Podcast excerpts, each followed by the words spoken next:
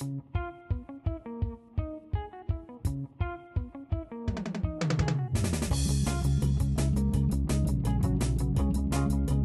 Fritanga Digital.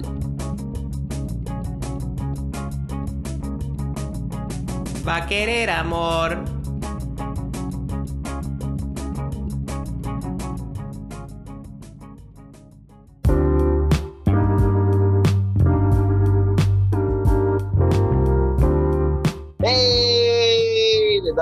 Bienvenida a La Fritanga Digital, el primer podcast de marketing digital inspirado en la fritanga nicaragüense porque es lo mejor que hay. Yo soy Elías Uda y aquí tenemos a Gerardo Mejía. Nemo, ¿cómo vamos, Gerardo? ¿Cómo estamos, gente? ¿Qué tal? ¿Todo, todo bien? Aquí muy contento, muy feliz de estar en otro episodio de la Fritanga Digital, donde vamos a continuar un poco el tema que estábamos abordando en los episodios pasados, que es el SEO. Pero bueno, muy contento. Que fiera. Eh, recuerden que hemos sacado una serie de episodios hablando de SEO porque siempre estamos recalcando la importancia de iniciar en esto tan maravilloso como es el mundo del SEO. El episodio pasado tuvimos términos que son básicos para poder empezar a hacer SEO. Si no se han dado una vuelta, vayan a darse una vuelta. También recuerden que tenemos Twitter, estamos como arroba fritanga digital y tenemos Instagram arroba la fritanga digital para que todo el tiempo también si tienen consultas, si tienen dudas, si tienen comentarios, si tienen sugerencias, puedan escribir y ahí estamos rebanando las cuajadas por esos lados. Cha, cha, cha, cha, cha, cha, cha, así.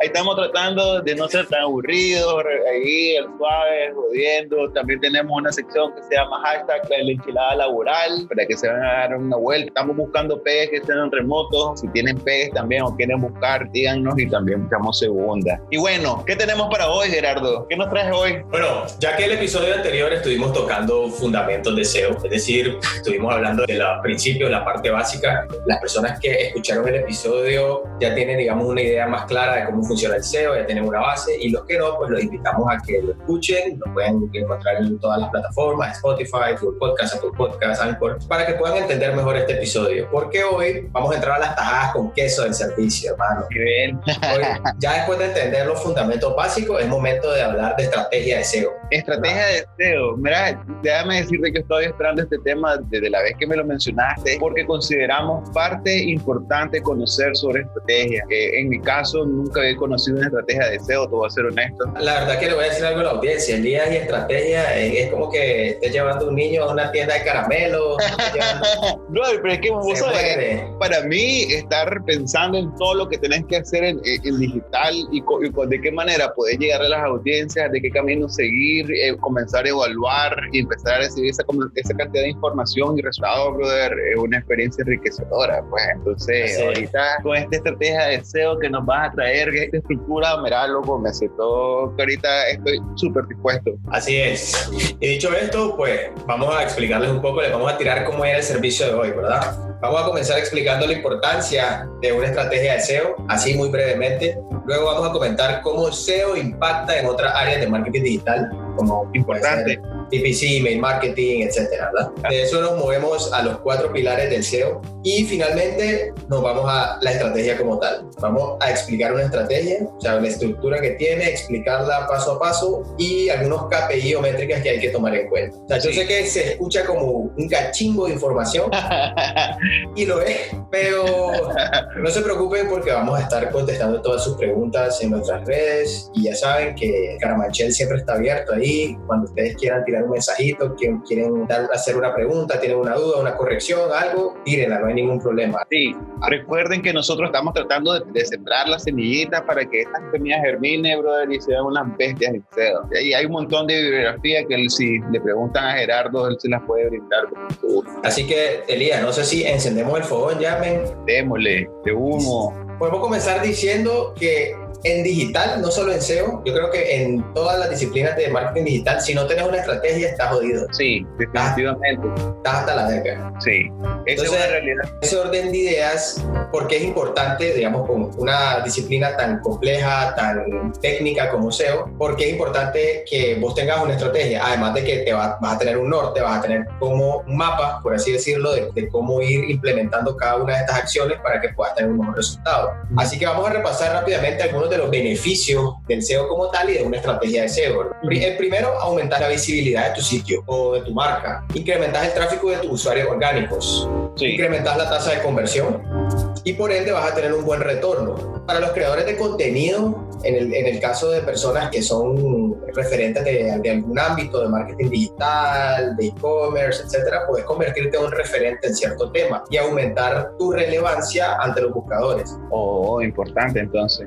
Claro. Para, por ejemplo, los que están muy enfocados en la parte de presupuesto, costo, pues en términos generales SEO es gratis. Sí te toca aprender mucho y digamos que la curva de aprendizaje es un poco larga, sin embargo, al final el beneficio en cuanto a, a costo pues es muy bueno porque no vas a estar dependiendo tanto de una estrategia de ads o, o te van a estar matando con, con, esos cambios que hace de repente por ejemplo Facebook que vive cambiando las reglas del juego y de repente vos tenés un buen retorno, hicieron un cambio en su plataforma de anuncio y eso te afectó. Entonces, en, en ese sentido, pues no, no estás seguro de que vos puedas tener una buena estrategia de posicionamiento solamente con anuncios. Sí, Ahí te voy a hacer un gran paréntesis y es algo que nosotros hemos recalcado en, en, en episodios anteriores, que creo que lo hablamos, lo hablamos en el episodio con Juan Ulloa. Las empresas, nosotros, los negocios y los marqueteros, debemos de empezar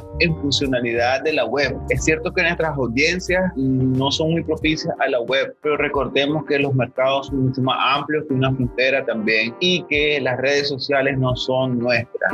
Como Gerardo lo acaba de mencionar, se cambian a cada rato las reglas del juego en cuanto al algoritmo. Un día que se caigan los servidores de Facebook, bye bye, tu negocio. Probablemente se dio eh, los últimos meses de que Facebook estaba siendo mucho más restrictivo con respecto a la pauta del COVID y empezaron incluso a cerrar páginas. ¿Te imaginas que vos estás construyendo una comunidad en un lugar que no te pertenece y de un momento a otro te la cierran? Entonces, ¿qué ocurre? Te quedas en el aire.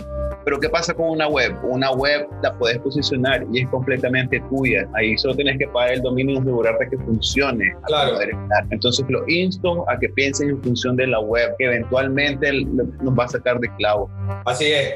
Así como menciona Elías, imagínense de esta manera. Eh, las redes sociales vienen a ser un leasing y su página web, su, su SEO como tal, pues viene a ser a comprar el carro. Pero obviamente toma más tiempo y toma más esfuerzo comprar un carro que hacerlo por medio de leasing. Pero sí. al final el resultado está en que vos tenés algo propio y vos manejás esa estrategia a tu manera y no dependés de las reglas de plataformas como Facebook, como Instagram, como TikTok, ahora que están empezando con ads. Entonces, eso que dice Elías es muy importante, motivarlo a que siempre busquen cómo meterle a la parte web, al desarrollo web, al posicionamiento orgánico, porque eso a la larga va a generar un buen resultado hablando de SEO, y ahora sí. También al final otro beneficio es que lo que les había mencionado anteriormente, pues que ramifica con otras áreas. Al tener un buen SEO, pues eso va a tener un buen impacto en tus ventas, en tu atención al cliente, en tu estrategia de PPC, en branding, social media, marketing, en fin, en mucho que vamos a estar hablando más adelante es muy importante que las personas que tienen sitio web, los creadores de contenido, los e-commerce, siempre le demos a entender a Google de qué trata nuestro sitio. Cada una de nuestras páginas, cada una de, de exactamente toda la estructura del dominio del sitio web, es importante que el algoritmo lo entienda de una manera más óptima, porque así va a poder estar posicionándote mejor y va a poder mostrarte más. Y bueno, ahora vamos a la pregunta del pipián relleno, Elías. ¿Cuál es la pregunta del pipián relleno? ¿Cómo puedes meter el factor SEO en otra área de marketing digital? Puede ah. ser que muchas personas dicen, realmente yo llevo mucho tiempo manejando campañas en Facebook, manejando campañas en Google Ads, y la verdad pues que no he visto la necesidad todavía de implementar SEO porque pues tengo un buen retorno, y es cierto, es válido. Sí. Es válido. Tenemos que aclarar primeramente que el SEO es importante, pero no es un requisito indispensable. Es decir, hay, hay marcas que quizás están más enfocadas a una a una comunicación vía redes sociales y no necesitan web, no necesitan nada y bueno, eso es totalmente válido, se respeta, pero en este caso lo vamos a explicar de una manera de cómo si vos tenés redes sociales y al mismo tiempo tenés un sitio web, cómo el SEO puede amplificar aún más tus resultados. Ah, mira, esa no me la sabía. Por lo general, sabes que este es bastante empírico y siempre lo llevamos por separado. Obviamente, no creería, pues, pero obviamente esta es una estructura que se toma como un todo. Y bueno, para empezar, vamos a ir explicándolo por áreas y creo que la, la manera más fácil de comenzar es con podemos empezar con Google Ads. Sí. Google Ads y también Google Ads podemos decir que en cierta forma pues es el que más se acerca y el que más podría llegar a tener un resultado a corto o a mediano plazo. Porque, bueno, para los que no saben, pues Google Ads es la plataforma de anuncios de Google donde básicamente vos eh, pagás por aparecer en los resultados de búsqueda. Eh, básicamente entras en una... Eh, en un regateo con otros anunciantes para, para, buscar cómo va a aparecer en los primeros resultados. Eh, prácticamente eh, es muy parecido en cierta forma a Facebook, pero tiene sus diferencias. Pero bueno, ese, ese tema lo vamos a explicar en otro episodio porque creo que hay mucha tela que cortar ahí. Sí, sí, sí, pauta un montón. Ahí, ahí lo vamos a estar hablando. Así es. Para explicarles un poco y mencionarles, eh, tiene tres parámetros de calidad que siempre espera que los anunciantes implementen en su, en su ads, ¿verdad? Uh -huh. lo voy, y lo voy a mencionar así muy brevemente. El CTR o el click-through rate, la relevancia del anuncio y la experiencia con el sitio web.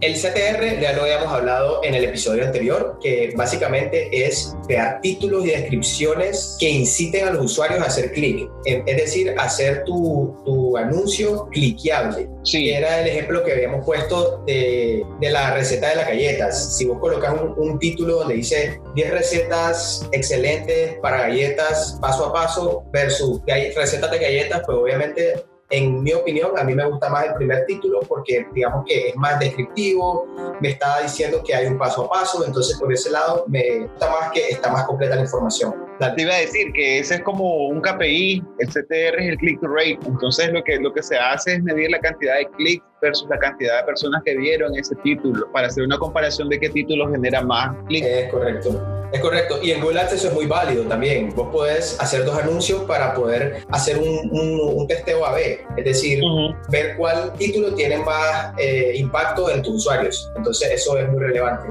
Lo segundo es la relevancia del anuncio. Es decir, qué tan relevante es el de acuerdo a la búsqueda que uno hace. Aquí volvemos de nuevo al tema relevancia. Ustedes saben que a Google lo que busca es relevancia en, en el contenido, ¿verdad? Entonces, en sí. este caso, en Google Ads, viene a ser un poco a que haya también congruencia, por así decirlo. Entonces, si vos tenés un sitio web que vende, vos tenés una, un, una tienda que vende bonsais Ajá. y la persona hace clic y cuando llegas a la página es una página que vende cactus. Ah, tenés Entonces, que ser Claro, claro, porque lo que quieren las personas es, es un resultado, o sea, es lo que están buscando, no es Sí, que sí. lo que pasa es que como en bonsai es una planta, pues yo, yo, yo quería, yo lo coloqué de esa manera, no, nada que ver. Eso, eso incluso puede ser, puede ser visto como cloaking, que le dicen. Eso lo vamos a explicar más adelante. Y finalmente la experiencia con el sitio web, es, es lo que ya tiene que ver con la estructura del sitio, la arquitectura, el tiempo de carga, que la persona pueda entender muy bien el sitio web, que sea navegable, en fin, lo que, lo que habíamos hablado en el episodio anterior. Sí, eso está muy, muy, muy relacionado a lo que es la parte web. Caso. Exactamente. Sobre todo estos tres aspectos, digamos que también, por lo menos ya el, el, el último, la experiencia con el usuario, tiene, tiene mucho que ver con on-page, ¿verdad? Sí. Entonces, para que entiendan un poco mejor, imagínate que vos tenés un sitio web que está en un, con un on-page óptimo, es decir, tenés una página que carga rápido, con buena estructura, con una buena relevancia de anuncio, con unos buenos títulos, con una buena meta de descripciones. Obviamente, al momento de llegar a Google Ads, se te va a hacer mucho más fácil poder posicionarte en los primeros resultados. ¿Y qué es lo que te va a generar posicionarte en los primeros resultados? Pues a través de Google Ads. Pues vas a tener un mejor tráfico, vas a tener mejores leads, vas a tener más conversiones y al final vas a tener un buen retorno. Entonces, en ese orden de idea, es muy importante que esa estrategia de SEO, que ese SEO que hay en la página web siempre esté bien implementado para que eso se pueda ver en, en Google Ads. Sí, algo que le puedo recordar y es algo que le hemos eh, venido diciendo, Gerardo, todo esto, de que las estrategias de SEO son a largo plazo. Uno va trabajando, es como una casa de ladrillos, te vas pegando ladrillos por ladrillos, pero de repente vas a tener una gran mansión. Ese es el punto del SEO. Así que todo el mundo quiere toda la carrera y que cuando se haces cosas en la carrera tenés casas prefabricadas, por decirlo así. Así es. Otra, otra, área, otra área que es muy importante es social media. Ah, En teoría las redes sociales son un buscador también. ajá. Si, si, vos me hubieras dicho, yo te SEO en redes sociales. Sí, sí. Lo que pasa es de que al, al ser buscadores, pues cuando vos creas un perfil, de, digamos, vos tenés tu tienda, vos tenés tu sitio web con tu tienda y vos también tenés tus redes sociales.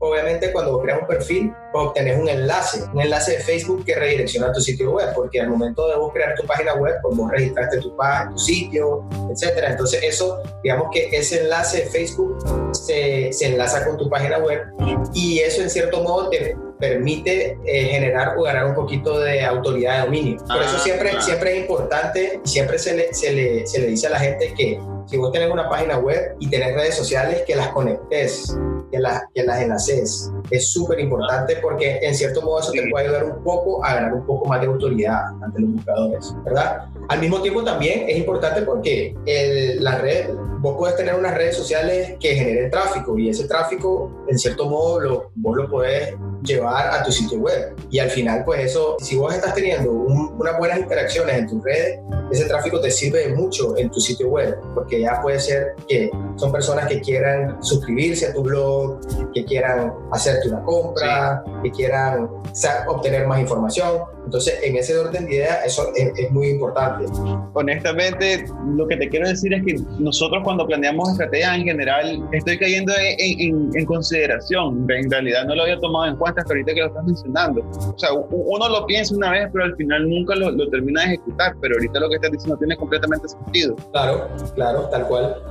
En otro, eh, y, es- y eso es muy interesante porque, porque, porque también digamos que al, al tener un, un buen impacto en social, pues también tiene un impacto en pauta en redes. Sí, eso sí. Tiene pauta en redes. Y en la pauta en redes tiene mucho que ver también con la experiencia de usuario. Porque supongamos que pues, vos tenés un buen, una- un- tus redes sociales que están generando un buen tráfico y redireccionan a, a los usuarios a la página web, ¿verdad?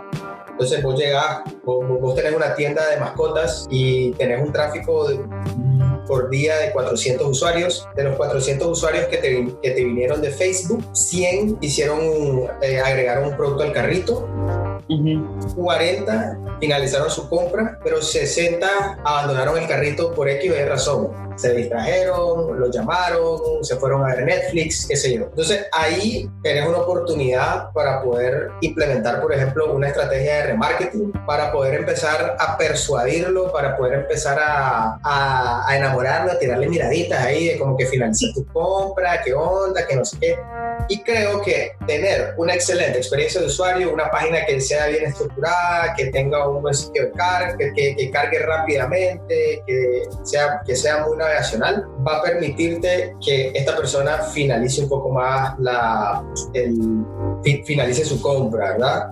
El Customer Journal, de, de- que lo que fue lo, lo que hablamos la vez pasada.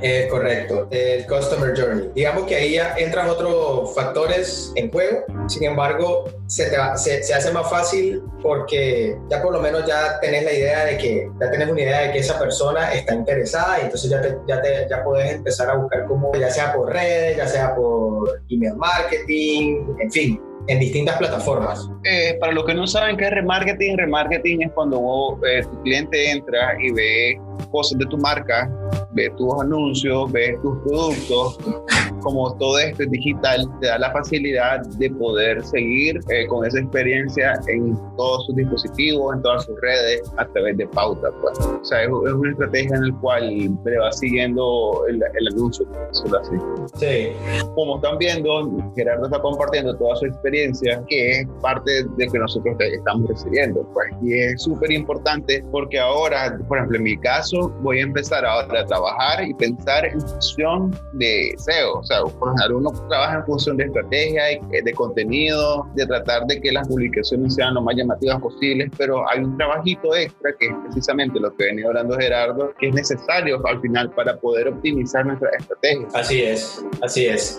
También, ahorita que lo mencionaba en el, en el ejemplo anterior, el email marketing también es súper importante. Ah, sobre, y sobre todo el email, el email marketing te sirve de mucho para poder conocer información y tener insights de, qué, de cómo puedes mejorar tu sitio web. ¿Y, y cómo puedes hacer esto? Es muy fácil. Vos, vos tenés tu campaña de, de, de mailing y vos después de eso analizás cuál es el comportamiento que tienen los usuarios que abrieron los correos. Entonces hicieron clic, entraron a la página y querés ver cuál es el comportamiento que ellos tuvieron en el en, el sitio, en el sitio, en el sitio, ¿verdad? En el home, por ejemplo, o en el landing page que, que el correo, que lo redirige el correo. Entonces, eso, eso lo puedes hacer por medio de herramientas como el mapa de, como mapas de calor.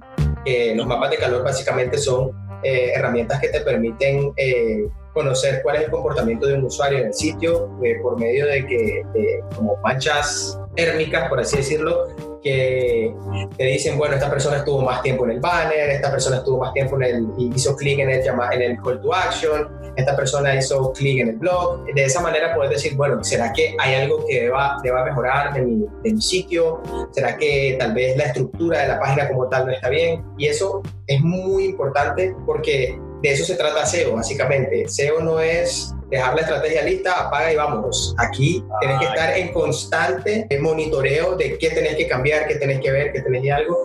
En términos de sitio web, más que todo de estructura, de diseño, porque es importante conocer eso, conocer cuál es la experiencia que tiene el usuario para poder irla mejorando esto, esto de lo que ha venido hablando Gerardo, si ustedes recuerdan y, escucharon el episodio del Customer Journey, él nos está hablando de que en cada fase, en cada etapa que nosotros tenemos del recorrido, cómo se implementa el SEO para poder optimizar y poder tener una, una estrategia mucho más integral con el, estos elementos de SEO. Eso del email marketing importantísimo, ya en ese episodio se pueden haber dado cuenta cómo funciona. Si tienen dudas, igual pueden escribirnos. Pero me llama bastante la atención, fíjate que va en toda la estrategia, sí, en todo el costo. Sí, sí, sí, la verdad sí. Y, y bueno, ¿cómo puedes conocer esto? ¿Cómo te puedes dar cuenta? Pues si no, si no tenés un mapa de calor, pues son herramientas que son pagas. Puedes usar Google Analytics. Ah, Puedes usar Google Analytics para, para conocer un poco eh, cuál es el comportamiento así de, de, las distintas plataformas, ¿verdad? De, de, dónde viene el tráfico y ahí puedes comenzar a darte una idea. Pero realmente para Google Analytics yo creo que vamos a tener que buscar aquí a un ninja que nos venga a dar un masterclass, ¿verdad? Google Analytics es una herramienta muy profunda, es súper buena, es completita, es buenísima, pero requiere de mucho aprendizaje y la verdad que yo todavía no me siento al 100%, pero, pero creo que vamos a buscar para, para un próximo episodio alguien que nos venga a dar una clasecita, un masterclass de Analytics. Otro aspecto importante de email marketing es que también puedes segmentar mejor tu contenido. Ok. Es decir, puedes darte una idea de qué contenido funciona para qué audiencia y cuál no. Y entonces de esa manera pues puedes comenzar a implementarlo y mejorar tu ranking. Eso está muy bueno. Eso, eso, es porque es conveniente y eso también lo hablamos en el episodio de audiencia, que cada vez que nosotros creamos algo vayan a las audiencias correctas. Y este es un tema de estar optimizando cada rato qué es lo que prefieren tus audiencias. Caso contrario, lo que estamos haciendo aquí, que estamos hablando de la palabra del SEO, cuando todo el mundo están como medio dormidos en SEO, pero este es como queremos que sea un efecto bola de nieve, que si no, no llega a pasar, igual estuvimos hablando de SEO. Así es, así es. Pero no, tranquilo, vamos a ir llevándolo muy al suave, muy tranquilo, no vamos a ser tan técnicos, no vamos a meternos en, temas tan de pana, sí, no, vamos, vamos, vamos así como para beginners, para rookies. Estamos probando igual. Así es. Ahora vamos a hablar un poco de los cuatro pilares, eso que creo que es muy importante tenerlo en cuenta al momento de implementarlo. Y en cierto modo viene a ser la estructura que debería de tener tu estrategia. No es necesariamente indispensable, pero sí es muy importante. Y estos son los cuatro pilares, el SEO técnico, el SEO on-page, el contenido y el off-page. Es lo que habíamos hablado en el episodio Así Es.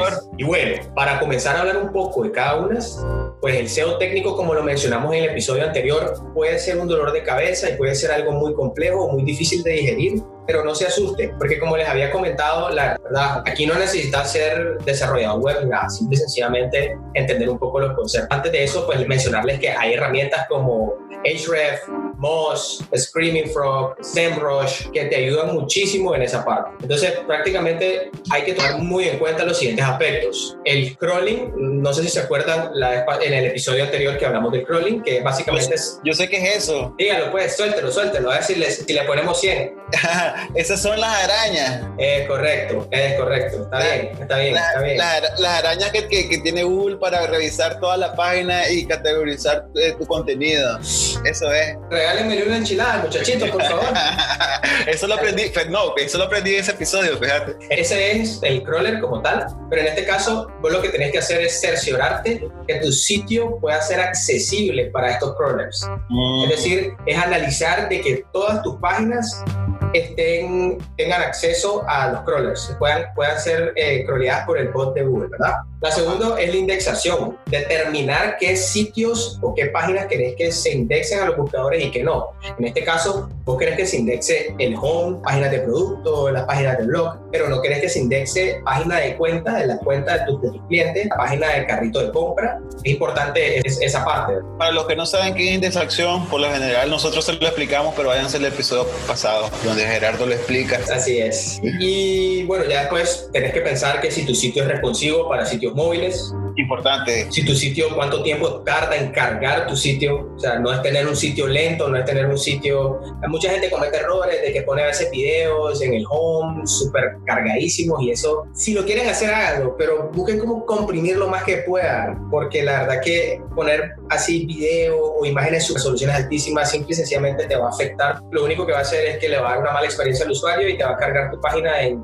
en 10 segundos y la persona se va a ir a otra página o se va a, ir, se va a regresar a jugar Minecraft o jugar lo que sea. Sí, de hecho, si pueden ver los top de páginas, cuando ustedes hacen una búsqueda, vean las características que tienen esas páginas. Cuando entran ustedes y un- buscan un solo un tema y ven los primeros sitios, entren y analicen cómo funcionan esos sitios. Esa es una buena manera para poder ver realmente que ahora afirmar lo que está diciendo Gerardo. Así es. En la parte de tecnología, pues si estás usando un CMS como WordPress o Shopify, o bien si estás, si sos un Mr. Robot y quieres hacer tu página full código, pues que procurar que ese código sea amigable con los buscadores y jerarquía, cómo está estructurado el contenido de tu sitio. Como les decía, tenemos herramientas que nos facilitan mucho todo este tema. O sea, las, voy o sea, las vamos a dejar en la descripción para que las revisen cada uno si quieren conocer un poco más. En mi opinión, yo les recomiendo mucho Ahrefs, es muy buena, es muy completa y es muy intuitiva. Y prácticamente lo que vos haces acá es comprender toda esa información para después vos poder pasarle todo este plan de acción de todo lo que tenés que hacer en términos, de, términos técnicos técnicos a un desarrollador. Ah, importante. ¿verdad? Es correcto, o sea, como, por eso, porque mucha gente dice, listo, ahora yo ya sé qué es lo que tengo que hacer, pero ¿cómo lo hago? Porque yo la verdad que de código no sé nada. No, no, no, les- no lo tenés que hacer vos necesariamente, pero sí es importante que entendás qué es lo que tiene que hacer el desarrollador para que, digamos, que el trabajo de ambos esté en sintonía, ¿verdad? Para que vos puedas, puedas entender cuáles son los, los errores y cosas que tenés que arreglar lo más pronto posible. Eso es importantísimo. Moviéndonos a la otra parte que es eh, la optimización de, del homepage, ya después de tener la parte técnica resuelta, pues ya viene a ser un poco más del momento de comenzar a optimizar cada una de tus páginas de todo tu dominio para que puedan tener una buena experiencia de SEO. Y en ese caso hablamos un poco de los aspectos que mencionamos en el episodio anterior, pero que le vamos a hacer un repaso a algunos de los más importantes. Es el keyword research, entender qué es lo que está buscando tu audiencia, de qué manera lo busca y al mismo tiempo también pues que cada una de tus páginas pues tenga su, su palabra clave, que vaya bien estructurada, que vaya bien organizada, los títulos, que tengas tu H1, tu H2, tu H3, en fin, las metadescripciones, hacer metadescripciones que incrementen tu click-through rate, tu CTR y procurar que las metadescripciones y los títulos no pasen del límite que pone Google. En los títulos, si no me equivoco, son 70 caracteres y en las descri- metadescripciones son 160 caracteres. Si vos te, pas vos te podés pasar de este carácter, no es recomendable porque lo que va a hacer Google es que va a cortar ese texto y al final pues la gente no va a terminar leyendo el Sí. contenido. La idea es que en esos 160 caracteres vos busques cómo explicar de qué trata tu, tu página. Un, un reto, porque hay momentos Sí. en que queremos poner todo ahí. Es correcto, es un reto porque digamos que te toca ser muy puntual, te toca ser muy directo en ese sentido. Tenés que usar palabras de power words y buscar otra manera. Vamos ahí a tirar un día un, un episodio que hablemos de copywriting para SEO, que eso también es otro tema súper profundo Ajá. y es muy bueno. Las URLs, hay que procurar que las URLs sean descriptivas y sean cortas, sean muy sencillas, muy simples. No queremos una URL que diga eliacuda.com slash content guion acerca guion 454 guion 742342. No, queremos una URL que diga eliacuda.com slash acerca guion de mi. Listo. Ahí está. Ya sabemos que esa página, la descripción de lo que hace Elías en su sitio web. Listo. De humo. Sí, de sencillo. Y otra cosa que ah, no quería que se me escapara es que, y es un error que sucede muchísimo en muchas páginas y sobre todo en páginas que también tienen un buen SEO, es que no a todas las a imágenes le ponen sus descripciones al texto. Ah. Y eso es muy importante, es muy importante porque esta es la manera de decirle a, al bot de qué trata la imagen, porque el bot como tal no puede ver la imagen, el bot no interpreta, no ve la imagen y dice, ah, este es un, este es un perrito. No, vos tenés que escribirle una descripción que diga eh, foto perrito chihuahua. Entonces, de esa manera, el bot entiende que es una foto de un perro chihuahua. Y al mismo tiempo también para las personas con discapacidad están eh, en una búsqueda, tienen una manera de poder entender mejor las imágenes y les puede dar una mejor experiencia incluso a ellos. Buenísimo.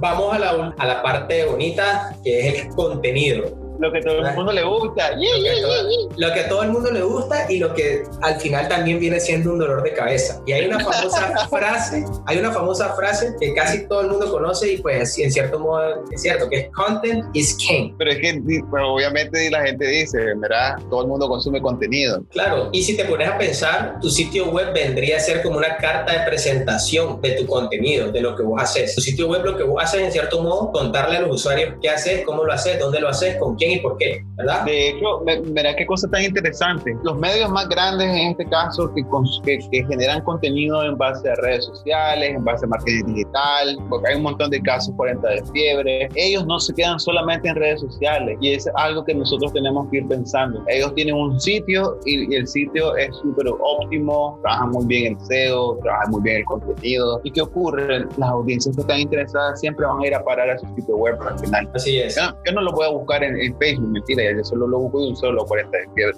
Así es, porque también es que ese es el tema, no solamente te tenés que quedar en qué haces, cómo lo haces y esas preguntas que mencioné anteriormente, sino que tu contenido debe ir más allá y debe buscar cómo responder las preguntas y las dudas y adentrarse en lo que busca tu usuario para poder así resolverle todos estos inconvenientes que tiene. Se trata de un trabajo de anticipación, y si vos vendés cactus, entonces vos tenés la tarea de investigar qué es lo que quiere saber tu audiencia. Inclusive pensar, ¿será que, bueno, listo, yo tal vez ellos quieren saber eh, ideas de cómo poder mantener tu cactus súper super sano, súper limpio, con, sin necesidad de tener que comprar un fertilizante, cómo crear un fertilizante en casa para que tu cactus crezca, en fin. Ahí ya, viene, ahí ya viene una serie de opciones, de ideas que se vuelven súper amplias y que, y que ahí a uno ya le toca comenzar a hacer una investigación ya muy, muy profunda, ¿verdad? Algo que he hablado y cuando lo que nos toca hacer contenido es que te volvés un máster en todo también. Por ejemplo, si vas a hablar de vino, tienes que leer manuales de vino. Es correcto. Pero bueno, Eso, eso ahí vamos a hablar eventualmente. Exactamente. Y la verdad que pues contenidos hay, hay muchísimos. Tenés blogs, tenés podcasts, tenés videoblogs, tenés infografías, tenés casos de estudio, plantilla, en fin, hay muchísimo. Y, y ese es un error que sucede mucho. Alguien vio una infografía que le gustó y dice, yo lo quiero para mi marca. Y vos no sabés realmente si ese contenido es válido, es relevante para la audiencia que está en tu marca. O sea, entonces, para eso tenés que, por eso el, hacer contenido no es tan sencillo como parece, porque tenés que tener muy en cuenta ciertos aspectos de qué es lo que está buscando tu usuario y cómo lo quiere consumir, que lo habíamos mencionado en el episodio 7. Es decir, si vos ya tenés muy claro estos dos aspectos, pues se te va a hacer un poco más fácil. Ahora ya viene un tema de cómo comenzar a ser más relevante ante los buscadores. Y, ya viene, y ahí es donde ya viene como que una parte también de, de la parte final, que viene a ser la parte off-page y la parte de link building, que yo en este tema no soy experto, de hecho estoy aprendiendo en este momento y tengo a varios amigos que les agradezco mucho, que me han estado ayudando, me han estado explicando, me han estado contando, porque aquí también yo en, en ese tema soy alumno, pero yo les puedo hacer algunas menciones de cosas que he aprendido y que realmente son válidas. Dale, mandalas, decirlas. Una estrategia de SEO no funciona sin tener backlinks. Y, y estas no son palabras mías, son palabras de Brian Dean, que viene a ser el Lars Ulrich del SEO. Para los que no saben quién es Lars Ulrich, googleenlo, por favor. Yo ahorita justo lo estoy haciendo. No te lo puedo creer, qué bárbaro. Lars Ulrich es el baterista de Metallica. Loco, no me acordaba del nombre. Sí, no, sí. Es, que es difícil, es difícil, pero, pero ya se dan una idea, ¿verdad? Pero, vos sabes, todo el mundo conoce al vocalista, que es el, que es el sí. de humo. Si te pones a pensar, tiene sentido, porque en teoría esa es como que el mindset de Google, la, la relevancia, ¿verdad? Y pues en cuanto más relevante sea tu sitio respecto a un contenido que vos crees, pues más páginas, más sitios van a enlazar con vos. Sí. ¿Entendés? Y este es un ejemplo interesante. Imagínate que Elías y yo somos entusiastas del anime. Yo creo que Elías es entusiasta del anime. no soy tan fan del anime, me, me gusta el anime, pero no estoy metido en anime. O sea, Okay. sí lo veo loco porque me gusta y veo esas cosas. Listo, excelente. Entonces imagínense, imagínense que, que los dos tenemos un blog, ¿verdad? Y en ese blog, Elías va a, va, va a hacer un, un blog post donde va a explicar todos los episodios de Naruto, mencionando easter eggs, construyendo ideas de los creadores, Lo que era. con comentarios y con teorías de Naruto. Y yo simplemente hago un blog de recapitulación de episodios de Tenemos un buen SEO, los dos estamos súper bien. Pero si ustedes me preguntan a mí, las páginas y, lo- y lo- los foros, los blogs de anime van a enlazar más con Elías que conmigo. Porque la página de Elías está siendo más relevante, está dando información más actualizada, está dando información más completa. Yo simple y sencillamente estoy recapitulando un episodio que posiblemente a mucha gente vio y es información que ellos ya saben. Entonces, por ende, los enlaces se van para donde Elías y a mí me dejan Mira, qué curioso lo que estás diciendo, porque casualmente yo dejé de ver Naruto como en el episodio 200, por ahí. yo, hace años, loco, hace años. Entonces, ¿qué pasa? El, el anime ya terminó y hay, hay- otro. Imagínate, Estamos hablando de Naruto. Pero ¿qué pasa? Hay un montón de cosas que para ponerme el día solo lo, lo googleo y lo leo. Es- es- debe ser un- una tragedia lo que estoy haciendo para los fans de Naruto. Pero pues, hay- en el wiki, loco, te da toda la biografía y toda la historia. Al final es como, brother, estoy consumiendo contenido igual. O sea, y, y me salen, las búsquedas que me- mejor me salen, o sea, son las que me dan mejor, más información. Todo lo que estás mencionando. Pero ahora vamos a la pregunta del millón. ¿Cómo hacer esto? ¿Cómo hacer una estrategia de enlace? ¿Verdad? ¿Cómo, ¿Cómo conocer y cómo saber qué páginas enlazan con vos? Primeramente, si vos ya tenés un sitio web, es muy probable que ya hayan páginas que se enlacen a tu sitio. El tema ahí es saber qué tan relevantes son estas páginas y qué tráfico te están trayendo. Porque aquí viene a ser más un tema de calidad sobre cantidad. Porque vos lo que querés en, en- esto no es, querer- no es tener 10.000 enlaces que no te generan nada de tráfico y que no tienen nada de autoridad y que simple y sencillamente son eh, páginas con contenido pobre, con links rotos. O sea, no, no querés eso. Sino que querés tener 10 que tengan una muy buena relevancia, que, te- que estén hablando de contenido actualizado y que al final pues te estén generando un buen tráfico. ¿verdad? Sí. Eh, básicamente la gente en la parte aquí de, de- del backlinks. Y para poder conocer eso, volvemos al tema de las herramientas. Realmente en este tema sí o sí es muy recomendable que lo hagas por, esta, por, por este método. Hay herramientas que son gratis. La verdad, pues no conozco muchas, pero si alguien en la audiencia conoce, menciónela y, no- y nos un mensaje directo o nos tire un tweet para poder mencionarla. Pero acá pues tenés SEMrush, tenés Ahrefs, tenés Moz y ellos te dicen muy precisamente qué son los sitios que se enlazan con vos y a partir de ahí puedes darte ideas de contenido, puedes comenzar a mejorar tu relevancia y ya puedes comenzar a ver de qué manera pues, puedes implementar una buena estrategia de enlace. ¿verdad? Mira, hasta fiera eso, porque incluso nosotros que somos generadores de contenido necesitamos pues, referencias. Nadie, Sí. na- nadie nace sabiendo todo, pues siempre Sí. te vas a ir a buscar a alguien más para leer. Claro, ya para cerrar el tema, yo creo que lo más importante acá es que a uno le toca meterle mucha creatividad, hacer mucho research y meterle mucho corazón a tu contenido. Porque la verdad que si vos realmente haces un excelente contenido y cumplís con todos tus parámetros de SEO a nivel página web y todo, pues los, los- los enlaces van a llegar naturalmente. No acudan, yo sé que muchos han escuchado de, de- de compra de enlaces, de granja de enlaces, y yo no les recomiendo eso. ¿verdad? Básicamente comprar un enlace es comprar un enlace que esté roto, que tenga un- una autoridad de dominio alta, pero antes tenés que comenzar a crear una página que en cierto modo se enlace con tu sitio para poder eh, pasarle esa autoridad a tu sitio web. Pero al final, es- ese trabajo que vos le haces a la página de esa nota, ¿por qué no lo aplicas en tu trabajo, en tu, en tu marca? Sí. es algo que al final, en mi opinión, no, es, no me parece adecuado, sinceramente. Nemo, en su perfil del CEO Sordo en Twitter, se lanzó un hilo sobre las buenas prácticas y que, están categorizadas. Yo no sabía, yo también lo aprendí cuando lo leí y ese es parte del Black Hat, lo que, lo que estás mencionando, ¿no? Sí, no, pues, Bueno, digamos que la compra, la compra de enlaces vendría a ser Grey Hat. Tenemos el punto Ajá. medio ahí. vayan a leerlo, sí. No, no, no nos vamos a estar deteniendo en eso, sino que vayan y búsquenlo. Es muy interesante aprender sobre, sobre, sobre cómo funciona. Y bueno, Elías, ¿por qué no empezamos ya con la parte de estrategia. ¿Qué te parece? Ya comencemos con lo que te gusta. Ajá, dale. Bueno, antes de empezar, creo que es importante explicar que hay muchísimas estrategias de SEO. Hay muchas. Y si ustedes conocen alguno, tienen una favorita, nos las comentan en nuestras redes sociales. Podemos decir que también no existe un orden establecido para una estrategia de SEO, que yo lo había mencionado anteriormente. Hay muchas personas que comienzan primero con la búsqueda de palabras clave, hay otras que comienzan primero con la parte on-page, con la parte técnico, en fin. Idealmente, ¿cómo me gusta empezar a mí mi estrategia? Eh, yo tengo una estrategia que básicamente se divide en siete, en siete fases, en siete partes, ¿verdad? Primero empiezo con una auditoría SEO, después me muevo a la parte de SEO técnico, después me voy a la parte on-page, comienzo con la parte de las palabras clave, keyword research, organizo las keywords en, lo que tiene que ver con títulos, descripciones, ¿sí?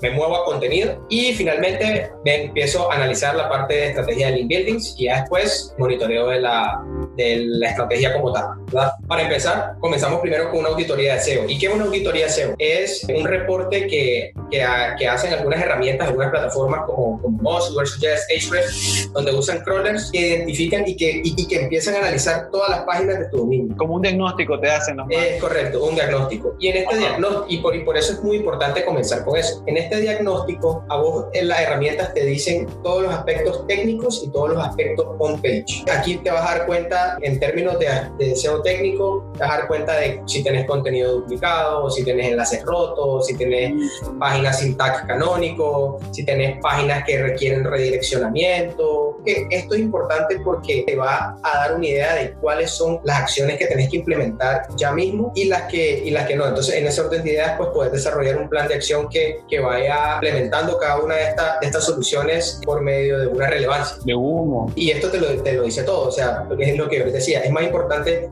conocer un poco el concepto y conocer pues, lo que funciona, no tenés que saber implementarlo porque así se te va a hacer muchísimo más fácil poder explicarle al desarrollador cada uno de estos aspectos. También vos te vas a dar una idea de lo que está haciendo el desarrollador, pero porque creo que es importante conocer qué es lo que hace. Mira, me encanta de que hay un montón de posibilidades, brother, para no cuadrear. Sí te lo voy a decir. O sea, hay varias herramientas. Ahorita me estás dando, o sea, me estás diciendo de que existen ayuda en realidad. O sea, esto está maravilloso. Correcto. Y vamos a la otra parte de que te da el auditoría SEO, que es la parte on-page, donde vos ya ves, comenzás a, identificar si, pues, si hay algunas páginas que no tienen keywords, si hay páginas que tienen títulos muy largos o muy cortos, si que, descripciones que se pasan de los 160 caracteres, imágenes sin alt text, páginas que cargan muy lento, en fin, toda la parte que tiene que ver ya más con, con las páginas, con las páginas como tal. Y ya comenzar a identificar cuáles son como que las soluciones que tenés que implementar cada una de ellas, ¿verdad? Entonces ya más o menos ahí ya tenés una idea de qué hacer a nivel técnico y a nivel on-page.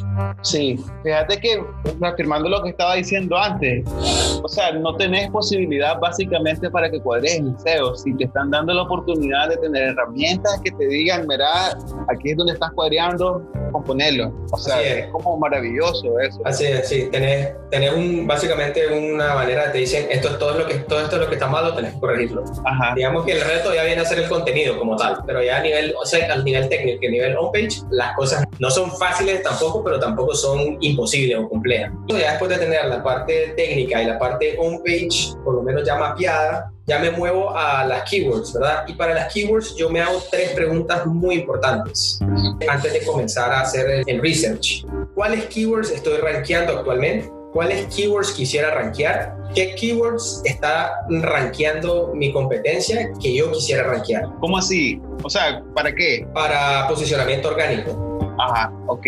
Entonces, vas a competir full entonces ahorita. Toca, no, toca ver. Aquí vamos a explicar las tres preguntas y ahí vamos a ir viendo poco a poco. La primera pregunta, ¿cuáles keywords estoy rankeando? Esto es muy fácil. Cuando vos tenés una página web que ya pues ya tenés contenido como tal, pues vos ya estás rankeando por algunas keywords. A veces pueden ser keywords que vos querés rankear y a veces no, como por ejemplo a veces keywords de marca, o sea, si vos tenés una marca como que las gorras de Lía, tú pues, posiblemente vos rankees por, la, por las gorras de Lía, pero vos querés rankear por eh, gorras ecológicas, pero tal vez por esa keyword todavía no estás rankeando. Entonces aquí vos te das cuenta de cuáles son las keywords con las que vos estás rankeando actualmente. Que ya Google, al momento de que se indexó tu sitio con, con el buscador, él dijo, estas son las keywords por las que esta página va a aparecer. ¿Y cómo puedes encontrar esas keywords? Muy fácil. Las encontrás, vos puedes, te metes en la plataforma de Google Search Console y hay una parte donde está en rendimiento, donde vas a encontrar una lista de las keywords con las que aparece o las queries que aparece, exportas esa lista y ahí tienes tu lista de las keywords por las que vos estás rankeando actualmente, por todas las keywords por las que la gente te ha encontrado.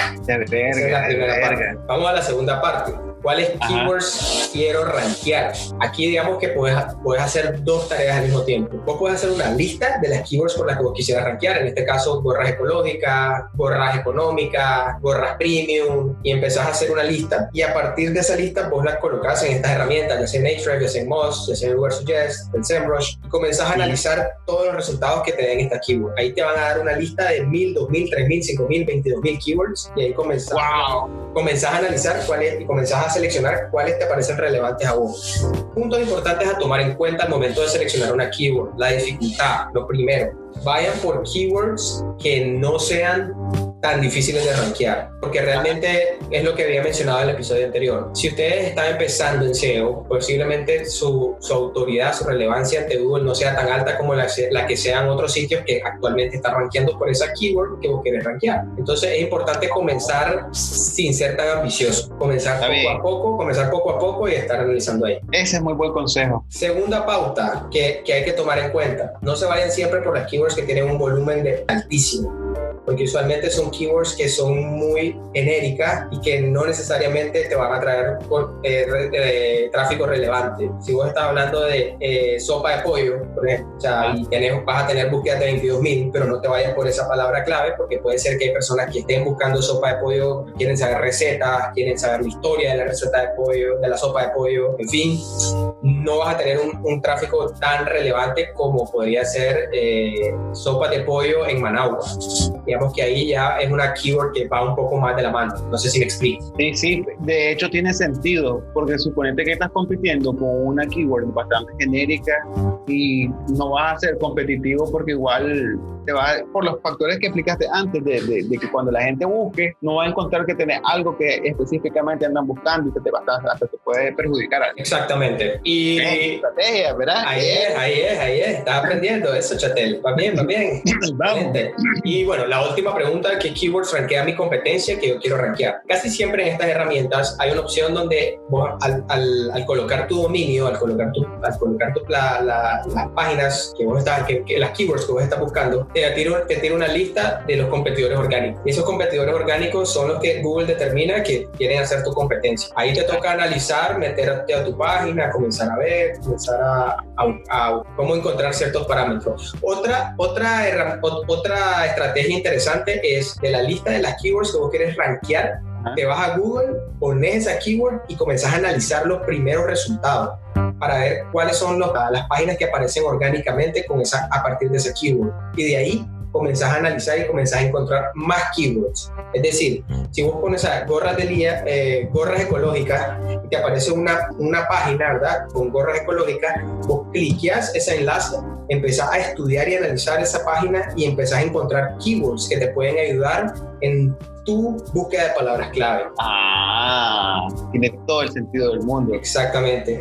En este punto ya empieza un, un tema de repetición, de encontrar keywords, repetir el proceso y así sigo, así sigo, así sigo, hasta que ya finalmente encontré, no sé, 20, 25, 30, 40, dependiendo de la, de la estrategia que tenga, empiezo a analizar todas esas keywords y empiezo a filtrarlas. Empiezo a filtrarlas para determinar cuáles keywords van a ir a mis títulos, cuáles keywords van a ir a mis descripciones, cuáles tales keywords van a ir a mi alt text y las empiezo a organizar. Esto yo lo hago por medio de un Excel, donde antes de comenzar el keyword research yo coloco todas las URLs que tiene el, el sitio web para comenzar después a colocar ahí las keywords y que, sea, y que se me haga más fácil. De esta forma yo ya tengo cada una de las keywords que van a rankear por cada una de las páginas y también empiezo a trabajar en las metadescripciones, empiezo a trabajar en el alt text. Para el momento de comenzar a implementarlo se me haga más fácil. Mira, yo pensé que me iba a salvar de los, de los documentos de Excel, pero No, no. O sea que eh, algo que les digo, muchachos, aprendan Excel. Excel es súper importante en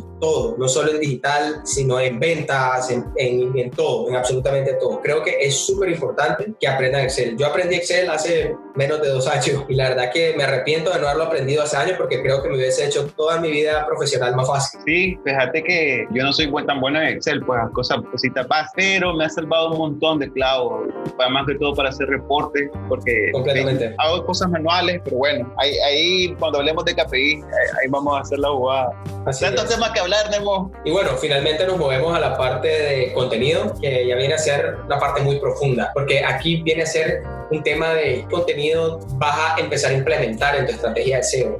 Y para eso hay varias maneras de poder darte cuenta. Puedes hacerlo mediante las keywords que vos seleccionaste, comenzar a buscar ideas en Google, o sea, comenzar ideas de contenido, o bien puedes hacerlo con estas herramientas, como, eh, como, lo, como lo mencionaba anteriormente, SEMrush, colocas un tema y te va a dar una idea de cuáles son como que las ideas de contenido que puedes buscar. Algo muy importante que les puedo mencionar y una herramienta que sirve de mucha ayuda y que tiene de hecho siete días gratis sin necesidad de colocar tarjeta de crédito es BuzzSumo. BuzzSumo Ah. es, una es una herramienta, es una herramienta que se enfoca en contenido. Vos colocas una palabra clave y él te va a tirar la data a partir de ubicación, a partir de lenguaje, a partir de subdominio, en fin, de cuál es el contenido que está, está moviéndose más con respecto a una palabra clave que estás buscando. Digamos que esta parte es, es un poco amplia, es un poco profunda, porque te toca comenzar a analizar y pensar y determinar bien realmente cuál es el, el, el contenido que va a tener un mejor performance y al mismo tiempo es un trabajo de mucho esfuerzo de poder generar un buen contenido, de, de, de que sea SEO friendly, de que puedas cumplir con todas las pautas. Entonces, en, esta, en este orden de ideas, aquí es muy importante esa parte, analizar a partir de las keywords que vos eh, estás utilizando para rankear cuál es el contenido que hay y también analizar el contenido que está haciendo tu competencia y poder determinar cuál es el performance o cuál es el rendimiento que están teniendo estos artículos, estos videos y de a partir de ahí comenzar a darte una idea. Básicamente es espiar a la competencia, ¿verdad? Sí, es sencillo. De- no, y no, y es una práctica válida, de hecho, nosotros lo hacemos a cada rato. Eso es un- algo que tenés que hacer sí o sí, en realidad. Sí, y mira, mira que una, una estrategia de contenido muy interesante que te voy a mencionar que se llama Skyscraper, rascacielos, que básicamente Ah. viene siendo muy efectiva desde hace muchos años. ¿Qué- ¿En qué consiste esta estrategia? Lo que hace es encontrar un artículo que tuvo un buen rendimiento, por ejemplo, un artículo del año pasado que tuvo un buen rendimiento, que tuvo muchos enlaces, que se enlazó con muchos sitios, que generó buen tráfico, en fin, y comenzás a leerlo. Lo que estás buscando acá es encontrar puntos débiles o, o quizás temas de lo que no mencionaron. Entonces, supongamos que estaban hablando de estrategias de SEO, pero eso cambió en, en- en un año. Entonces, digamos que ese blog no, no mencionó una estrategia que ahora actualmente se está implementando. Entonces, ¿qué es lo que vos haces acá? Agarras, to, analizas toda esa parte, desarrollas un contenido mejor que ese contenido y empezás a determinar, bueno, listo, eh, usaron mucha, mucho texto, usaron imágenes, entonces tal vez vos usas imágenes, tal vez vos agregas un video, en fin, lo mejorás para dar una mejor experiencia al usuario. Y a partir de ahí comenzás a, a analizar todos los sitios que enlazaron con esa página y puedes usar una herramienta que se llama hunter.io que te ayuda a encontrar los correos. A veces también la- las personas que, que escriben algunos artículos o algo, puedes encontrar la información de ellos en LinkedIn o algo y les mandas un mensajito. Ya viene a ser una, una cuestión de networking, donde vos les decís como que, hola, ¿qué tal? ¿Cómo estás? Mira que, mira que pues, tu página se lanzó con este sitio, me gustó mucho, el contenido, el, el blog está bueno, pero me di cuenta de que no hablaron de esta estrategia y me parece que es relevante.